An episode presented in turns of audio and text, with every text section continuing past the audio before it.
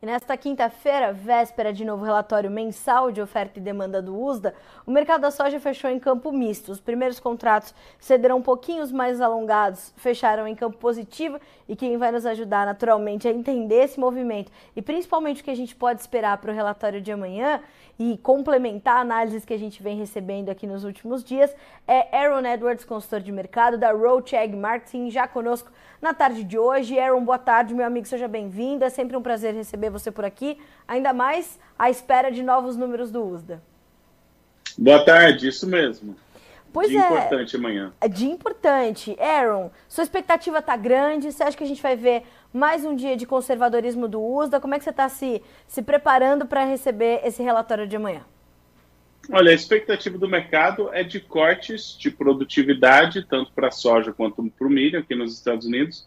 E, na minha opinião, deveriam realmente vir esses cortes. O, o, já há várias semanas, não na última semana, mas de forma geral, ao longo do ciclo de cultivo, a condição da lavoura norte-americana vem deteriorando e esses números não foram refletidos plenamente no relatório é, do USDA. Então, está na hora, na minha opinião, de fazer esse ajuste.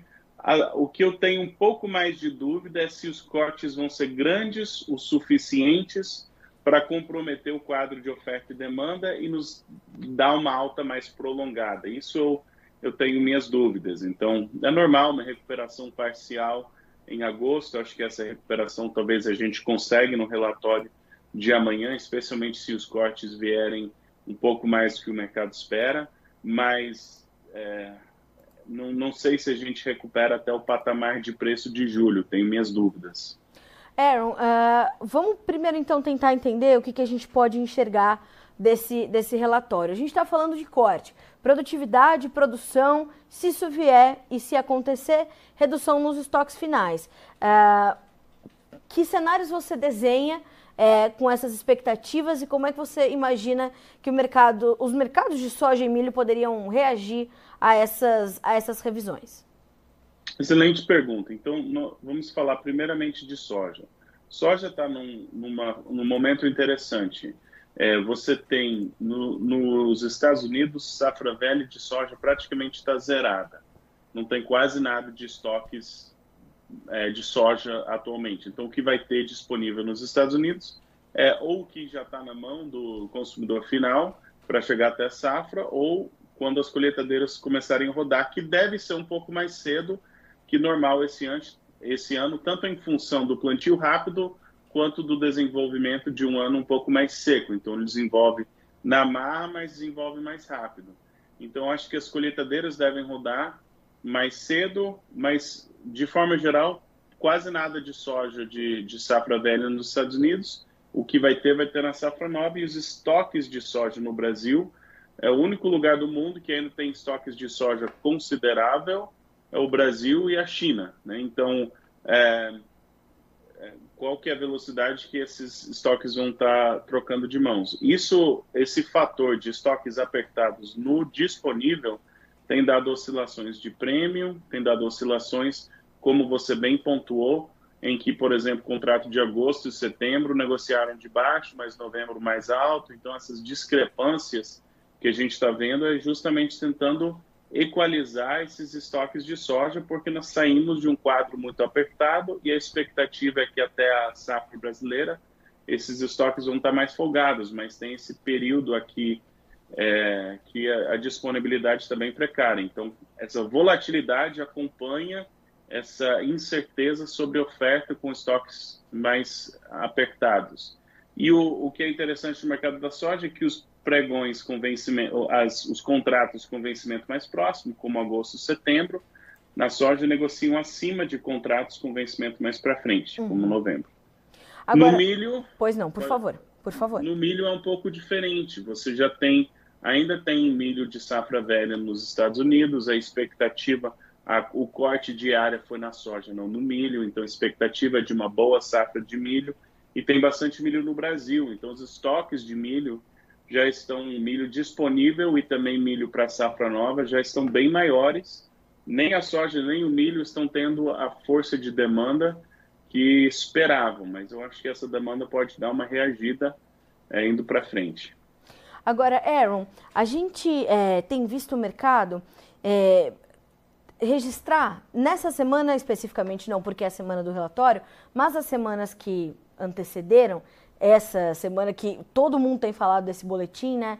É, oscilações muito intensas, a volatilidade se intensificou muito. Isso permitiu com que o mercado já viesse precificando ao menos parte desses possíveis cortes, ou tudo que vier amanhã pode promover é, mais oscilações intensas e agressivas, tanto para baixo quanto para cima, é, para os preços de soja e milho na Bolsa de Chicago? Uma excelente pergunta. E assim, o que, que nós sabemos até o presente? Quando chegou às altas, mais no fim de julho, passou de 14 nos, nos contratos de vencimento mais para frente, é, soja de novembro de 2024 passou dos 13, o mercado falou tá caro. E aí a gente teve uma forte queda e nós chegamos num ponto que os vendedores ficaram nervosos, falando, nossa, se cortar muito vai ter essa recuperação. Então, é, pessoalmente, eu acho que a gente está procurando um preço justo para a soja. Qual que é o preço justo da soja nesse ambiente? Será que é 13 dólares? Será que é 11? Né? Será que é lá embaixo? E, e o relatório vai nos dar um norte. Eu acho que uma recuperação parcial é possível, mas eu tenho minhas dúvidas se a gente vai voltar e testar os patamares de preço de julho, em Chicago, pelo menos, eu acho pouco, pouco provável no curto prazo que a gente volta a esses patamares. Aaron, como é que você tem é, sentido, é, no meio dessas informações todas que vão chegando, é, e, e, dessas especulações todas que vão se dando, o comportamento da demanda. É, nós vimos acontecer algo que a gente não via há um tempo, que são esses anúncios diários de vendas de soja dos Estados Unidos serem mais frequentes. É, me parece que os Estados Unidos agora está mais atrativo do que o Brasil quando a gente pensa em soja para os compradores internacionais. Como é que essas informações vão, vão penetrando nesse mercado? É, nesse momento de especulação e de entendimento da oferta? Né? Como é que esses dados de demanda chegam para confrontar esses dados de oferta? É uma excelente pergunta e o, não só essa semana que você tem visto que é uma excelente observação, mas eu acho que grande parte do que nós vamos estar discutindo nas próximas semanas, nós estamos naquele, naquele vão em que ainda não está na hora de plantar soja no Brasil, mas já, já não tem mais tanto risco climático nos Estados Unidos e também é o momento em que você tem soja disponível no Brasil competindo com soja de safra nova nos Estados Unidos. A demanda tem recuperado, as projeções da demanda, tanto dos Estados Unidos quanto do Brasil, são de fortalecimento e você tem que pensar que o comprador de soja, muito provavelmente ele está falando: olha, esses próximos meses, fim de setembro, outubro, novembro, toda a soja que eu preciso ter no meu inventário até a chegada da próxima safra brasileira, lá para março, maio, eu deveria já estar tá me programando para comprar essa soja a nível mundial. Porque o, o produto, quando acabar a soja disponível no Brasil, tem que esperar a próxima safra o produtor norte-americano já vendeu bastante agressivamente e, de forma geral, o que não está vendido é aquela soja que ele pretende segurar é, para vender na entre-safra norte-americana, então lá para frente. Então, a demanda nas próximas semanas, ou setembro, outubro, nos, nesses meses, para mim, o comportamento da demanda vai ser, vai nos dar um norte muito bom sobre quanto que os compradores de fato de soja estão dispostos a pagar, porque nós temos visto muitas movimentações dos fundos, mas a demanda tem sido fraca e já o fato que já começa a recuperar em agosto, com soja disponível nos Estados Unidos apertado e tudo mais, para mim já é um indicador que essa demanda muito muito provavelmente vai acelerar o passo daqui para frente. Bom, Aaron, a gente tem visto é, que tudo isso, é, naturalmente. Aliás, antes da gente entrar um pouquinho nesse assunto que eu gostaria de falar um pouco mais, é, eu vou trazer a pergunta do André Morato. Ele diz assim: ó, boa tarde. Se o USDA não cortar a produção de soja ou se a eventual redução vier aquém do esperado, a soja disponível também pode cair muito? Boa pergunta, né? Uh, Uma excelente Aaron, pergunta. Perdão. Eu penso, e assim, falando de soja disponível no Brasil, e eu continuo achando que o prêmio vai dar uma sustentação e que o câmbio também pode ajudar um pouco. Né? Então, para mim, eu trabalho com a temporada de venda, o horário, a temporada de vender soja disponível, para mim é setembro, novembro. Né? Setembro, outubro, novembro, esse período que costuma ter fortes prêmios é entre a safra brasileira, essa incerteza é quando você come, costuma ter fortes é, prêmios no Brasil e boas oportunidades de venda. Então, eu acho que a soja disponível muito provavelmente vai achar uma certa sustentação e possivelmente até ganhos, independente do que acontecer em Chicago. Mas, obviamente, é favorável se se tem um choque de escassez que preocupa o comprador, melhor que soja em Chicago sobe. Mas eu não sei quão sensível a soja brasileira vai ser. Eu acho que pode surpreender positivamente para preço, mesmo se cair soja em Chicago. Isso porque, Aaron, a gente tem visto de fato que é, hoje a gente está construindo oportunidades melhores para quem ainda tem soja é, 22, 23 para comercializar. Os prêmios estão aliviando um pouquinho, né, um pouquinho mais positivos e deixando para trás é, valores negativos muito agressivos e dando essa condição. Por que, que a gente está vendo esse cenário, Aaron? É, oferta e demanda, mas não, não tem mais soja disponível no mundo, muita soja. Então, quem tem soja, tá, de forma geral, está no Brasil. E esse quadro vai ter competição com a soja norte-americana na safra norte-americana, mas tem que lembrar que a safra norte-americana, sendo uma quebra ou não, pouco mais que metade da área é classificada como boa ou ótima e muito disso já foi vendido. Muitos produtores estão com 40%, 50% de sua lavoura vendida. Então, vai ser uma safra mais curta. O que ainda precisa ser vendido, de forma geral, é, é soja que o produtor falou: não, não, não quero 14 dólares, então está esperando algo mais que 14 dólares. Se vai conseguir ou não é outra questão, mas é, não tem tanta soja nos Estados Unidos para competir com a soja disponível no Brasil no curto prazo. Então, eu acho que essa, esse impulso de, de sustentação na soja disponível brasileira, muito provavelmente, ainda tem um fôlego. Então, mesmo se Chicago cair, pode ser que a soja disponível se sustente. Tá. Aaron, uh, quando a gente é, traz essas informações e acrescenta isso, as expectativas para a safra 2023-2024 da América do Sul, em especial do Brasil, somos os maiores produtores mundiais, isso já, já começa a, a dar espaço, isso já está entrando na conta do mercado também. Chicago já sente é, a influência dessas, dessas expectativas de uma grande safra que deve vir da América do Sul também na próxima temporada. A gente está um mês de começar a plantar aqui no Brasil, né? Sim, eu, eu diria que as prioridades de leitura do mercado hoje são, número um, clima nos Estados Unidos barra relatórios do USDA, né? Qual que é o tamanho da safra norte-americana? Número dois, qual que são as exportações, né? Qual que é a, velocidade de demanda? E Sim. número três, qual, qual o tamanho da próxima safra da, do hemisfério sul, mas como você bem colocou, o Brasil que é o, é o carro-chefe daqui a poucas semanas, eu acho que o desenvolvimento da safra norte-americana vai embora, então número um vai ser exportação e demanda, e número dois vai ser safra brasileira, e assim que começar o calendário virar para fim de setembro, começo de outubro, a todo vapor, a notícia principal vai ser a safra brasileira. Tá. Uh, e como é que a gente vê isso pesando para a formação dos preços da nossa nova safra aqui no Brasil? Olha, esse quadro de oferta e demanda, para mim, safra nova no Brasil, eu, eu, eu, ninguém quer ser pessimista em relação ao preço, mas se o Brasil produzir 150, 160 milhões de toneladas ou mais, a Argentina produzir 45 a 50 milhões de toneladas é, ou mais, né? E é o ninho, tudo isso, safra grande no hemisfério sul, esse quadro de aperto de oferta e demanda, eu não acho que vai mais ser uma característica desse mercado de soja como tem sido os últimos, bem, desde 2020, né? Então, a gente está com três anos de laninha, estoques apertados, mercado altista e agora nós estamos no momento de transição de 23 para mim é um ano de transição de mercado de alta para mercado baixista com soja é, soja suficiente, né, em que a oferta é maior do que a demanda. Então, para mim, eu estou preocupado sobre o nível de preço para a safra nova no Brasil, mas ainda tem muita, muito chão para rodar antes disso ser uma realidade.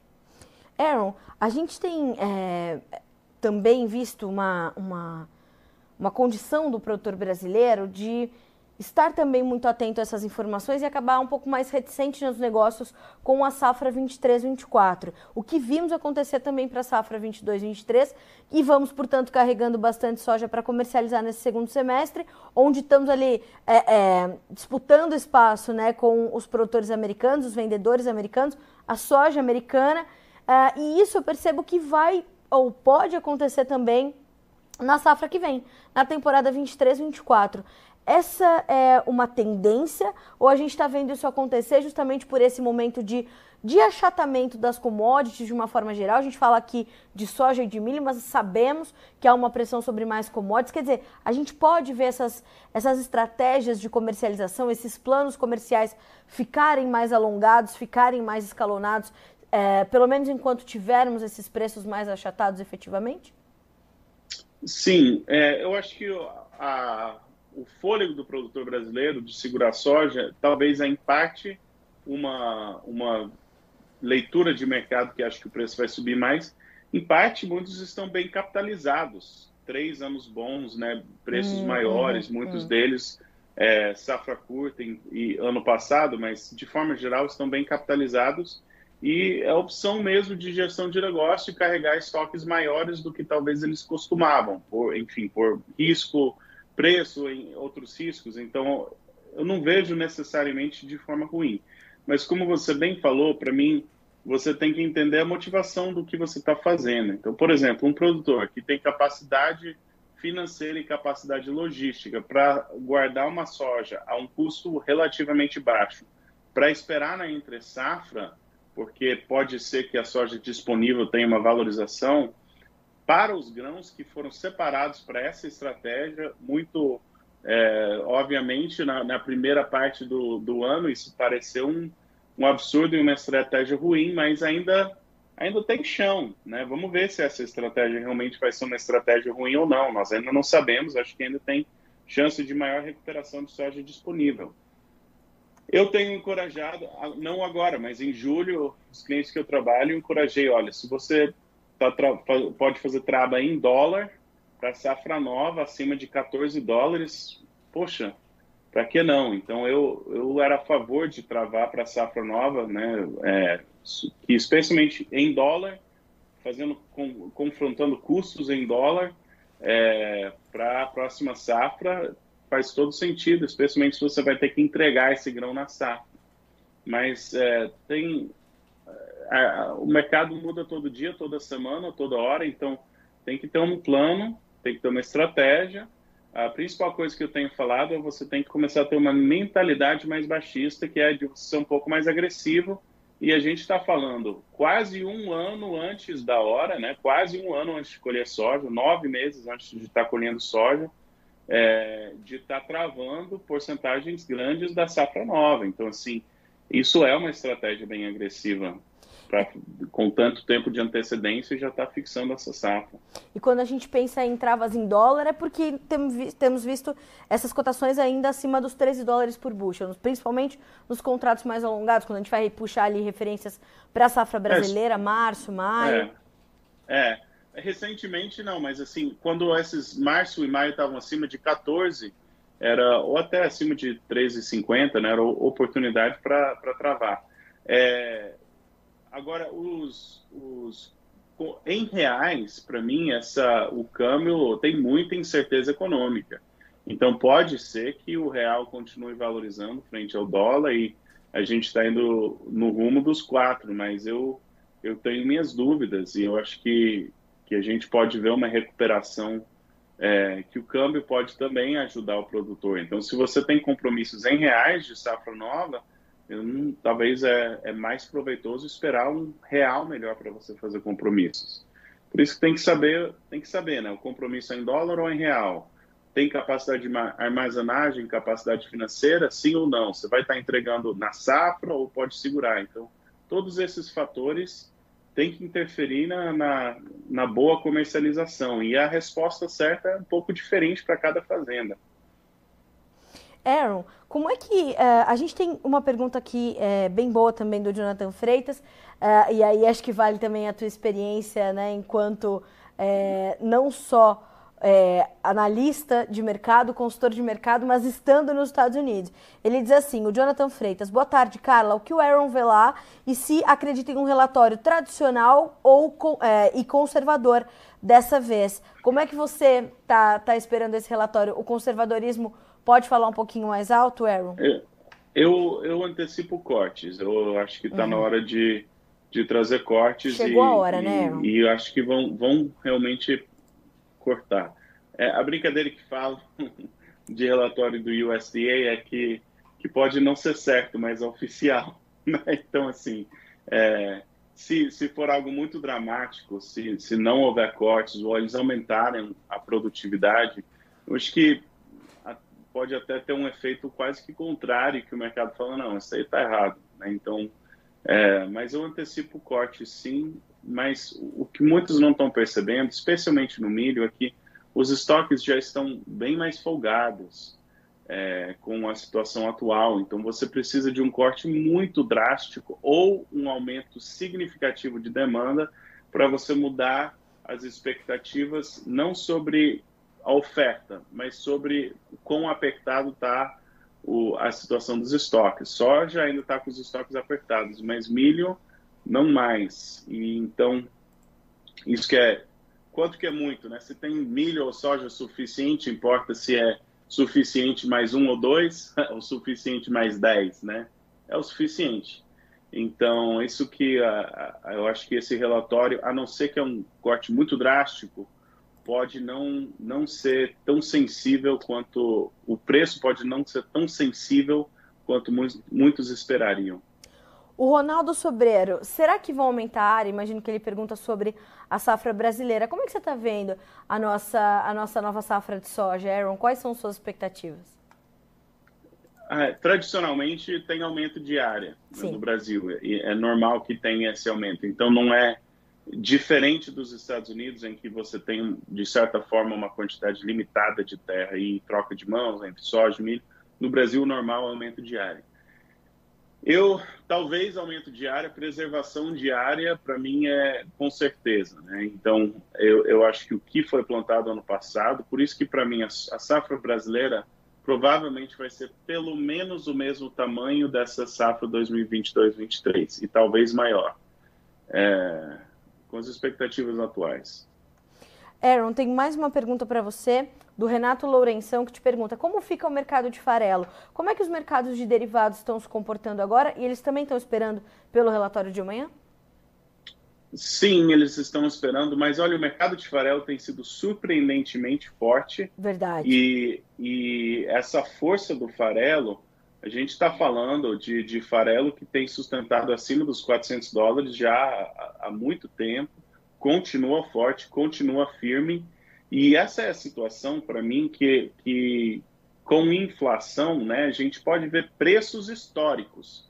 Mas o que, que é o novo normal depois desse período? Toda vez que você tem um, período de alta, como foi lá, lá atrás, 2012, 2013, ou até antes, na crise imobiliária, 2008, 2010, então toda vez que você tem anos prolongados de um cenário altista, elevação de preço, quando o preço volta, ele volta para um patamar de preço que o novo normal é um pouco mais alto. Então, se antes era soja de 8, 9, 10, será que as baixas vão ser 8, 9, 10 ou vão ser 10, 11? Né? Nós não uhum. sabemos. Então, acho que o farelo tem trazido é, evidência que é um, um preço, patamar de preço mais elevado, que justifica uma soja a um preço mais elevado. É, isso é muito encorajador. Se farelo está forte, exportações estão fortes, tem fôlego para ainda ser otimista em relação ao preço da soja, pelo menos no curto prazo. Bom, o Luciano Porto diz assim, Aaron, cheguei atrasado no chat, mas o que ele falou sobre as perspectivas do preço da safra velha? É um momento interessante, né, Aaron, aqui para o brasileiro. Tem formação de preço, é Chicago, prêmio e câmbio. Eu acho que o prêmio, a tendência do prêmio é continuar valorizando, a soja em Chicago, é, sazonalmente, o, o, o, calendário não é a favor do preço da soja em Chicago. Seria muito normal em Chicago você ter uma recuperação parcial em agosto, antes de uma queda mais definitiva no, ali pro, em setembro, outubro. Isso seria o normal. É, e o câmbio eu acho que pode fortalecer. Então, colocando numa balança, se o câmbio e o prêmio vão ajudar a soja disponível e Chicago vai pesar contra, qual que vai pesar mais? Eu ainda sou otimista em relação ao preço em reais da soja disponível no Brasil. O, o pessoal da Seragro JT. Ah, boa tarde, Aaron. Nesta atual situação, a soja a 140 reais seria uma boa opção de contrato? o preço específico varia tanto de local para local. Verdade. É, eu só é, eu não sei o suficiente sobre a situação dele para saber se, se sim ou não. Bom, Aaron, uh, e o Ronaldo Bononi te faz uma pergunta sobre o milho e a China. Como que a China está com previsão de importar quase 200% a mais de milho no ano 23 comparado a 22? Os preços, será que podem cair mais no Mato Grosso? Os preços de milho estão bem pressionados no Brasil, né, Aaron? Mas a nossa demanda também tem sido bastante forte, né? Excelente colocação. O que é, eu sou um tanto quanto otimista em relação ao milho disponível mas tem algumas ponderações. Primeiramente, as pilhas de milho a céu aberto precisam ser limpadas antes de começar o período da chuva, ou senão vai ser uma bagunça tremenda e vai estragar milho. Então, quem tem milho e não tem como guardar isso quando começar as chuvas em poucas semanas, isso é um problemão a nível Brasil, certo? Então, o que, o que é encorajador para mim sobre o milho é que milho está operando lateralmente em reais no mercado brasileiro. E eu até antecipo que está trocando de mãos nesse patamar, mas o que é interessante para mim sobre isso é o seguinte: o preço sobe e desce em Chicago e quase não mexe em reais. Então tem demanda para o mercado brasileiro, o confinamento é rentável. É outra coisa que é encorajador sobre isso é que é, assim que terminar todos esses estoques que tiver com milho bem armazenado, a próxima oferta de milho significativa vai ser o milho safrinha do próximo ano, e milho safrinha é sempre uma incógnita, e você, é, essa, o milho que pode ser bem armazenado está competindo com o milho dos Estados Unidos, que é, o produtor norte-americano está paciente nas vendas, igual o produtor brasileiro. Então, eu acho que ainda tem, tem chance de uma forte demanda pelo milho brasileiro, e muitos compradores estão querendo garantir que eles vão ter os estoques necessários no curto prazo. Então, não sei se sobe esse preço do milho no, nas próximas semanas, mas eventualmente eu acho que o milho, milho brasileiro tem fôlego sim. Bom, essa a, a, vem aí a boa notícia, portanto, vamos acreditar. Aaron, te agradeço muito, meu amigo, pela, pela disponibilidade, pelo tempo é, e por estar conosco. O Ronaldo está te agradecendo pela resposta, eu também. Então, Aaron, obrigada mais uma vez por estar conosco, por trazer essas expectativas para o relatório de amanhã. Certamente amanhã ainda vamos ter também a sua, a sua perspectiva sobre o andamento dos preços e tudo mais. E amanhã vai ser só uma parte dessa digestão toda dos números, né, Aaron? Vem um final de semana na sequência, segunda-feira tem mais, né? Exatamente. Nós, o mercado vai ter duas horas para dar sua opinião, ou seja, quase nada. Né? Então, é, vai ser significativo amanhã, mas ainda segunda e terça ainda vai estar tá, tem muita negociação que, que vai estar tá definindo a tendência depois desse relatório. Maravilha. Aaron Edwards, obrigada, meu amigo. Bom restinho de quinta-feira para você. Bom relatório amanhã e a gente continua se falando. Um abraço, até a próxima. Abraço. Até mais. Senhoras e senhores, uh, Aaron Edwards, consultor de mercado da Roach Egg Marketing conosco nesta quinta-feira para a gente esquentar os tamborins aqui antes do relatório do USDA. Amanhã, 13 horas, horário de Brasília, os números serão divulgados. Naturalmente que há volatilidade, há especulação, há especulação em torno do conservadorismo do USDA, então muito pode acontecer.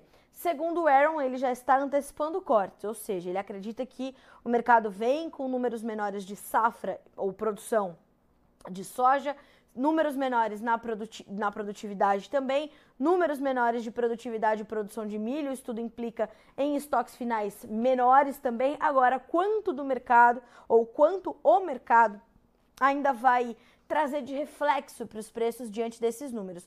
Tudo vai depender do teor dessas informações. Então amanhã tem que estar tá todo mundo ligadinho às 13 horas horário de Brasília e começar a receber esses números. É muito importante a participação de vocês aqui no chat, né, e ter essa interação com os nossos entrevistados, porque assim a gente consegue também é, saber mais a fundo quais são as suas demandas de comunicação, ou seja, que tipo de informação você precisa saber agora para tomar boas decisões. Então continue participando, continue, né? Porque você ouviu o Aaron. Sexta-feira, amanhã, é dia de relatório, vamos ver como é que fica o mercado. Agora, segunda e terça, ainda tem o rescaldo, né? Aquela ressaca do USDA ainda vem segunda e terça. Então, a gente te espera com uma programação que vai continuar, claro, a trazer essas perspectivas todas e, claro, e acima de tudo, como isso forma preços para o produtor aqui no Brasil.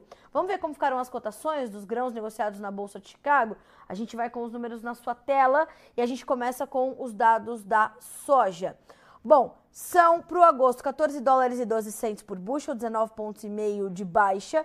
O setembro 13 dólares e 52, 3 pontos mais 25 de queda. Novembro, referência para a safra americana, contrato mais negociado agora. 13 dólares e 18 centos por bushel, subindo 9 pontos mais 75. Mesmo ganho no janeiro, que vai a 13 dólares e 28. Preços do milho agora? No milho, fechamento positivo, leves altas sendo registradas. Setembro, 4,83 Dezembro, 4 dólares 96 centos por bushel. Março, 5 dólares e 10. Maio, 5 dólares e 18. As altas aqui variaram de 1,75 a 2 pontos mais 25. Para finalizar, as cotações do trigo, que fecharam também em campo positivo e bem próximas da estabilidade. Setembro, 6 dólares e 37, subindo 2 pontos mais 75. O dezembro, 6 dólares e 63, 2 pontos de alta. O março, 6 dólares e 87, estável sem variação. O maio, de 24,7 dólares e 2 centavos por bushel, baixa bem tímida de 0,25. Bom, mercado então estável, misto, sem direção muito clara para esperar os novos números do USDA, que a gente espera por aqui também. Você recebe em primeira mão, já convertidos, para que você entenda quais serão as reações do mercado a partir daí, claro, como isso impacta no seu mercado. A gente fica por aqui com este boletim, com a nossa programação de hoje. Na sequência tem Líderes do Agro com meu amigo Marcelo Prado, então continue nos acompanhando para ser sempre o produtor rural mais bem informado do Brasil. Amanhã, 9 horas da manhã, a gente se vê no Bom Dia Agronegócio. Até lá!